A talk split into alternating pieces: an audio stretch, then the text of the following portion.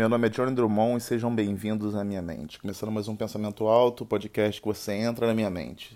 Tentei escolher um horário agora mais, mais tranquilo, porque no último episódio quem ouviu estava bocejando, estava com sono, então acho que não é não é tão interessante assim para alguém ouvir uma pessoa com sono. Eu acho que que quem escuta uma pessoa com sono acaba talvez ficando com sono também. A não ser que a pessoa queira dormir, né? Aí escuta com sono e acha até positivo.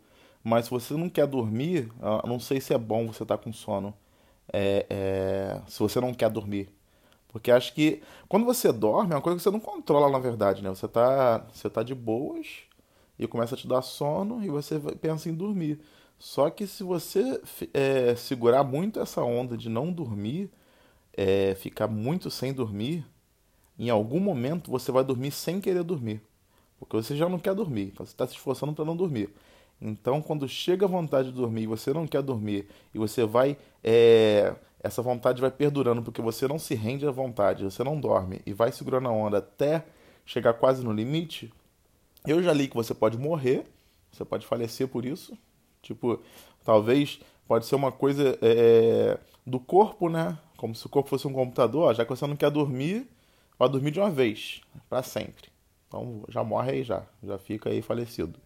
Ou pode ser é, realmente uma, uma coisa que você mesmo chegou nesse, nesse limite, né? É, é, eu já eu já falei aqui sobre isso, que, o, que eu acho que o corpo é um veículo de cada, de cada mente, de cada pensamento. Então, assim, o corpo é como se fosse, para dar um exemplo mais as pessoas entenderem mais como eu penso, é, o que eu penso sobre o corpo.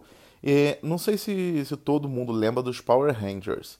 Eu acho que uma, boa parte das pessoas que escutam vão lembrar dos Power Rangers, porque tiveram muitas temporadas de Power Rangers. Acho que se for juntar todos os Power Rangers até hoje, é, deve dar umas mais de 100 pessoas.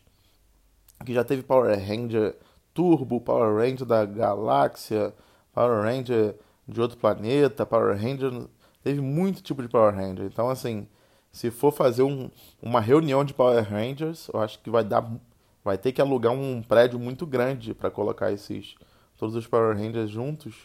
Ou uma sala muito grande né, de reunião. Porque eu acho que não daria para reunir é, todos os Power Rangers num lugar pequeno. Peço desculpa por esse som, foi meu nariz, tô com o nariz um pouco entupido.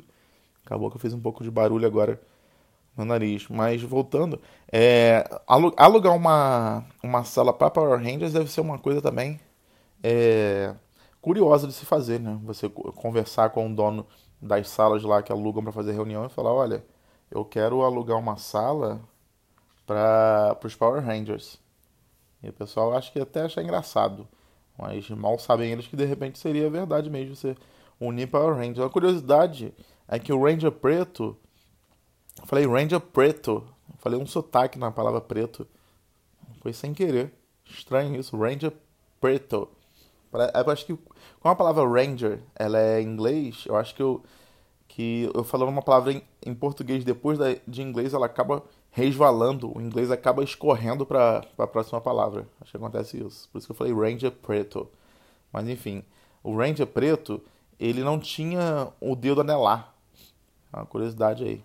Que é só isso mesmo, na verdade, não é, não é nada além disso, não. É um Ranger que não tinha o dedo anelar. Então, uh, quando ele usava luva, né? A maioria das vezes o Ranger usa luva.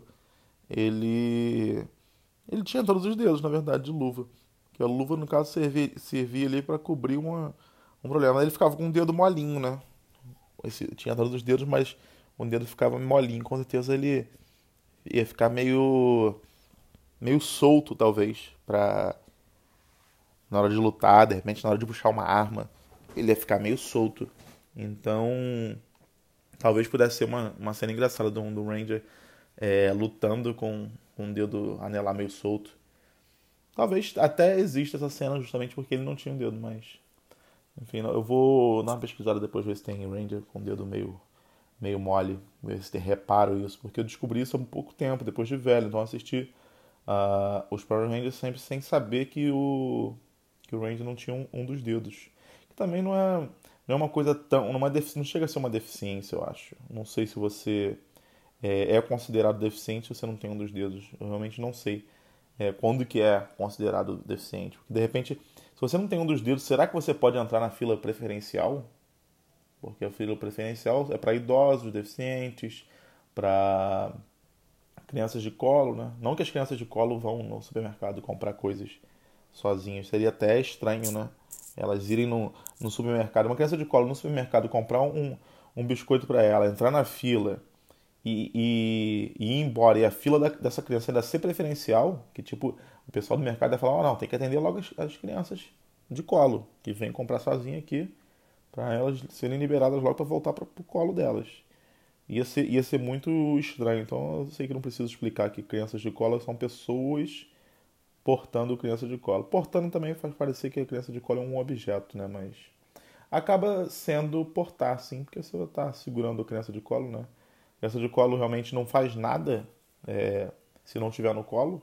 O colo realmente ali fica como um protetor, prote, protegendo um pouquinho né, aquele ser ali que está vindo, que em breve vai se desenvolver, vai se desenvolver esse, esse corpo desse bebê, ele vai crescer e ele vai, vai virar mais uma mente controlando esse veículo, que foi onde eu comecei a falar. Que o veículo, eu acho que o corpo é um veículo, e estava usando o exemplo dos Power Rangers, justamente por isso, porque os Power Rangers, eles. Eu adoro quando eu faço essa, essa, esse círculo de conversa, que eu começo a falar de uma coisa, vou para uma coisa, depois eu volto para outra coisa, naturalmente. Eu gosto, eu fico me admirando quando eu faço isso. Eu penso assim, caramba, fiz um círculo aqui que nem percebi. Quando eu vi, já estava falando do primeiro assunto que eu comecei a falar. Fiz um círculo de, de assunto. É que eu botei o nome de círculo de assunto. Mas enfim, quando esse bebê crescer e começar a ser controlado pela mente que está ali já, a mente é como se fosse um, um chipzinho né, que fica ali na cabeça do ser humano. Quando, ele, quando o corpo desse bebê começar a ser controlado pela mente, ele vai virar mais um veículo comum. Porque eu, eu acho que esse veículo, e o exemplo dos Power Rangers é, quando, quando os Power Rangers estão lutando contra um. É que eu acabei que eu falei tanto de Power Rangers que eu não dei o exemplo até agora. Quando os, eles estão lutando contra um inimigo, é, eles chamam o, o Megazord, que é o grande robô gigante, e o, e o inimigo às vezes. É, perdão, o inimigo às vezes cresce. Do nada o Power Ranger tem essa coisa. Que o inimigo às vezes está lutando com eles. Quando ele começa a apanhar muito, ele de repente cresce, ele fala: Ah, é? Vocês estão me batendo? Bate alguém do tamanho de vocês. Aí ele cresce. Então ele fica maior. Então, assim, o. Isso é uma coisa de infância já, né? Tipo, os meninos maiores eram que tiravam ondinha com os meninos menores. Os meninos menores não eram tão abusados quanto os grandões. O pessoal chama de grandões. Então, assim, é, é, era, uma, era uma analogia bem bacana com a vida da, da criança. Que a criança falava: opa, a gente estava batendo no monstro ali, os Power Rangers. Mas agora o monstro é muito grande. Como é que a gente vai encarar isso? Aí o que, que os Power Rangers faziam? Eles invocavam o Megazord, que era um robô gigante, e eles entravam dentro desse robô gigante e começavam a controlar o corpo desse robô gigante. Então é aí que eu quero chegar, que quando eu falo que todo mundo é, é um grande Megazord, na verdade. Seu corpo é um, é um Megazord. Porque tem a sua mente que controla o seu corpo, entendeu? E, e, e você vai automaticamente é, começar a se a se movimentar porque sua mente está controlando. Tipo assim, sua mente fala agora para você colocar esse fone no seu ouvido que você está ouvindo o podcast talvez, ou ter ligado esse podcast aqui, sua mente falou assim, ah, vamos ouvir esse podcast aí desse cara, vamos ouvir, vamos ver como é que é. Sua mente mandou seu corpo fazer isso, e seu corpo que colocou esse podcast para você ouvir. Então, assim, a, a gente acaba sendo como o Megazord, que todos nós somos Megazords, porque temos a mente que manda nisso tudo, que não é um ser humano que chegou e, entrou dentro da nossa cabeça, né? Tem até um, uma cena do MIB, Homens de Preto, né? Um, um filme bem. muitas pessoas devem conhecer, que tem um, um ETzinho bem pequeno controlando um, o ser humano, como se fosse um grande Megazord. Eu acho que retrata bem isso que eu estou querendo explicar para vocês. Só que a gente não precisa desse ETzinho, porque a gente já tem nossa mente que nós mesmos somos nossos próprios ETs. Se, é que ficou claro isso. Então, é, onde eu quero chegar é justamente nessa coisa da gente, da gente controlar nosso corpo com a mente. E isso aí é sem exceção. Então eu, eu acho que, que, que a gente pode, que eu posso afirmar que somos todos Megazords, sim. Porque é, acaba sendo verdade que, a mente controla o corpo. Então, se a mente controla o corpo, seu pensamento controla suas ações, é por isso até que, que as pessoas prendem as outras pelo, pelo que o corpo fez, né? não pelo que a mente fez. Ninguém é preso porque é, imaginou como seria bom talvez ficar preso num supermercado quando ele fecha para você comer a sessão de frios todas, para você pegar de repente um queijo provolone, daqueles que são bem caros, abrir e ficar mordendo o queijo provolone, porque isso aí de repente a sua mente, ah, esse cara vai preso porque ele imaginou ficar preso no supermercado.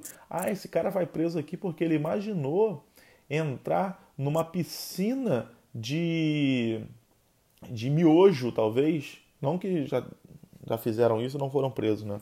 Lembrei aqui agora. Mas de repente o, o cara é preso por desperdiçar comida.